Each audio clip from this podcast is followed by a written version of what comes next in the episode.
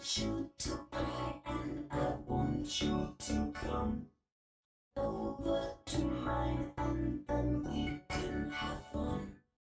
We can be sad and then we can shed tears. But you can feel safe cause you know that I'm here. Спокойной ночи, мои лучшие друзья, подписчики канала НЦ Смыслов Аски. Сегодня я вам прочитаю сказку на ночь. Девочка со спичками Ганс Кристиан Андерсон. Морозило, шел снег. На улице становилось все темнее и темнее. Это было как раз вечер под Новый год. В этот-то холод и тьму по улицам пробиралась девочка с непокрытой головой и босая. Она, правда, вышла из дома в туфлях, но куда они годились? Огромные-преогромные. Последние их носила мать девочки, и они слетели у малютки с ног, когда она перебегала через улицу, испугавшись двух мчавшихся мимо карет. Одной туфли она так и не нашла, другую же подхватил какой-то мальчишка и убежал с ней, говоря, что из нее выйдет отличная колыбель для его детей, когда они у него будут. И вот девочка побрела босая. Ноженки ее совсем покраснели и посинели от холода. В стареньком передничке у нее лежало несколько пачек серных спичек. Одну пачку она держала в руке. За целый день никто не купил у нее ни спички, она не выручила ни гроша. Голодная, изябшая, шла она все дальше, дальше. Жалко было взглянуть на бедняжку. Снежные хлопья падали на ее прекрасные вьющиеся белокурые волосы, но она и не думала об этой красоте. Во всех окнах светились огоньки, по улицам пахло жареными гусями. Сегодня ведь был канун Нового года, вот об этом она думала. Наконец, она уселась в уголке за выступом одного дома, съежилась и поджала под себя ножки, чтобы хоть немножко согреться.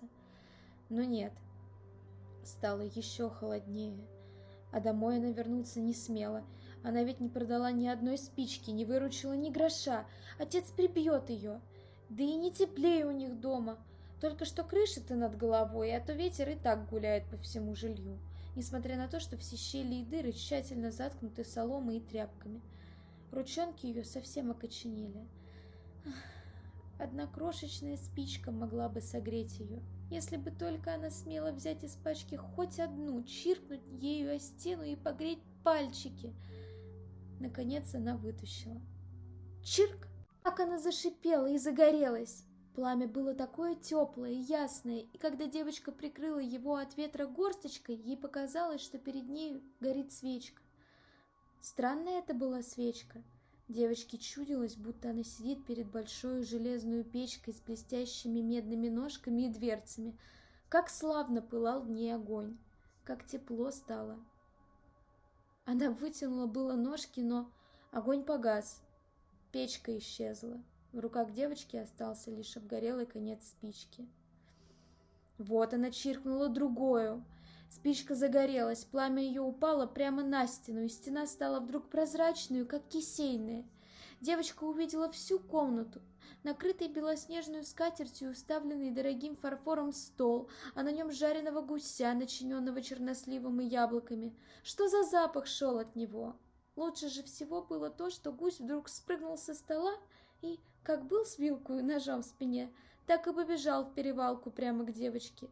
Тут спичка погасла, и перед девочкой опять стояла одна толстая холодная стена. Она зажгла еще спичку, очутилась под великолепнейшей елкой, куда больше и наряднее, чем та, которую девочка видела в сочельник, заглянув в окошко дома одного богатого купца. Елка горела тысячами огоньков, а из зелени ветвей выглядывали на девочку пестрые картинки, какие она видывала раньше в окнах магазинов. Малютка протянула к елке обе ручонки, но спичка снова потухла, огоньки стали подниматься все выше и выше и превратились в ясные звездочки. Одна из них вдруг покатилась по небу, оставляя за собой длинный огненный след. «Вот, кто-то умирает», — сказала малютка. Покойная бабушка, единственное любившее ее существо в мире, говорила ей, падает звездочка, чья-нибудь душа идет к Богу. Девочка чиркнула об стену новую спичкой. Яркий свет озарил пространство, и перед малюткой стояла вся окруженная сиянием, такая ясная, блестящая, и в то же время такая кроткая и ласковая ее бабушка. «Бабушка!» — вскричала малютка. «Возьми меня с собой! Я знаю, что ты уйдешь, как только погаснет спичка. Уйдешь, как теплая печка, чудесный жареный гусь и большая славная елка!» И она поспешно чиркнула всем остатком спичек, которые были у нее в руках. Так ей хотелось удержать бабушку. И спички вспыхнули таким ярким пламенем, что стало светлее, чем днем. Никогда еще бабушка не была такую красивую, такую величественную. Она взяла девочку на руки, и они полетели вместе, в сиянии и в блеске, высоко-высоко, туда, где нет ни холода, ни голода, к Богу. В холодный утренний час в углу за домом по-прежнему сидела девочка с розовыми щечками и улыбкой на устах, но мертвая. Она замерзла в последний вечер старого года. Новогоднее солнце осветило маленький труп. Девочка сидела со спичками. Одна пачка почти совсем обгорела. Она хотела согреться, говорили люди. Но никто и не знал, что она видела, в каком блеске вознеслась, и что вместе с бабушкой к новогодним радостям она улетела на небо.